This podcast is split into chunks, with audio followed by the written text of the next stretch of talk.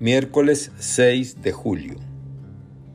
Evangelio según San Mateo.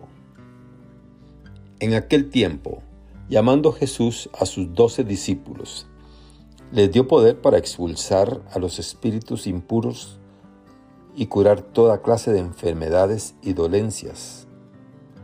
Estos son los nombres de los doce apóstoles.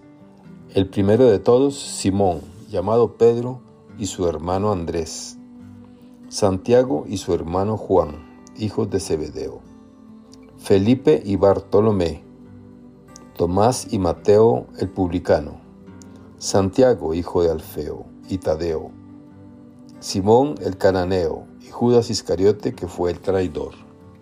A estos doce los envió Jesús con estas instrucciones. No vayan a tierra de paganos, ni entren en ciudades de samaritanos Vayan más bien en busca de las ovejas perdidas de la casa de Israel. Vayan y proclamen por el camino que ya se acerca el reino de los cielos. Palabra del Señor. Gloria a ti, Señor Jesús. Reflexión. Hoy el Evangelio nos muestra a Jesús enviando a sus discípulos en misión a estos doce envió Jesús, después de darles estas instrucciones, según Mateo 10, 5. Los doce discípulos forman el colegio apostólico, es decir, misionero. La iglesia, en su peregrinación terrena, es una comunidad misionera, pues tiene su origen en el cumplimiento de la misión del Hijo y del Espíritu Santo según los designios de Dios Padre. Lo mismo que Pedro y los demás apóstoles constituyen un solo colegio apostólico por institución del Señor.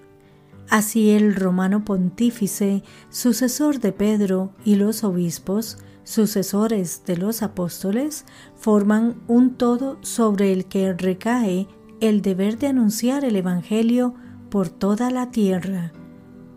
Entre los discípulos enviados en misión encontramos a aquellos a los que Cristo les ha conferido un lugar destacado y una mayor responsabilidad, como Pedro, y a otros como Tadeo, del que casi no tenemos noticias. Ahora bien, los evangelios nos comunican la buena nueva, no están hechos para satisfacer la curiosidad. Nosotros, por nuestra parte, Debemos orar por todos los obispos, por los célebres y por los no tan famosos, y vivir en comunión con ellos. Seguid todos al obispo como Jesucristo al Padre, y al colegio de los ancianos como a los apóstoles. San Ignacio de Antioquía. Jesús no buscó personas instruidas, sino simplemente disponibles capaces de seguirle hasta el final. Esto me enseña que yo, como cristiano, también debo sentirme responsable de una parte de la obra de la salvación de Jesús. ¿Alejo el mal? ¿Ayudo a mis hermanos? Como la obra está en sus inicios, Jesús se apresura a dar una consigna de limitación. No toméis camino de gentiles ni entréis en ciudad de samaritanos. Dirigíos más bien a las ovejas perdidas de la casa de Israel. Id proclamando que el reino de los cielos está cerca, según Mateo 10, 5 al 6. Hoy hay que hacer lo que se pueda, con la certeza de que Dios llamará a todos los paganos y samaritanos en otra fase del trabajo misionero. El Papa Francisco nos dice, también nosotros somos enviados como mensajeros y testigos de la paz. Cuánta necesidad tiene el mundo de nosotros como mensajeros de paz. Que Dios les bendiga y les proteja.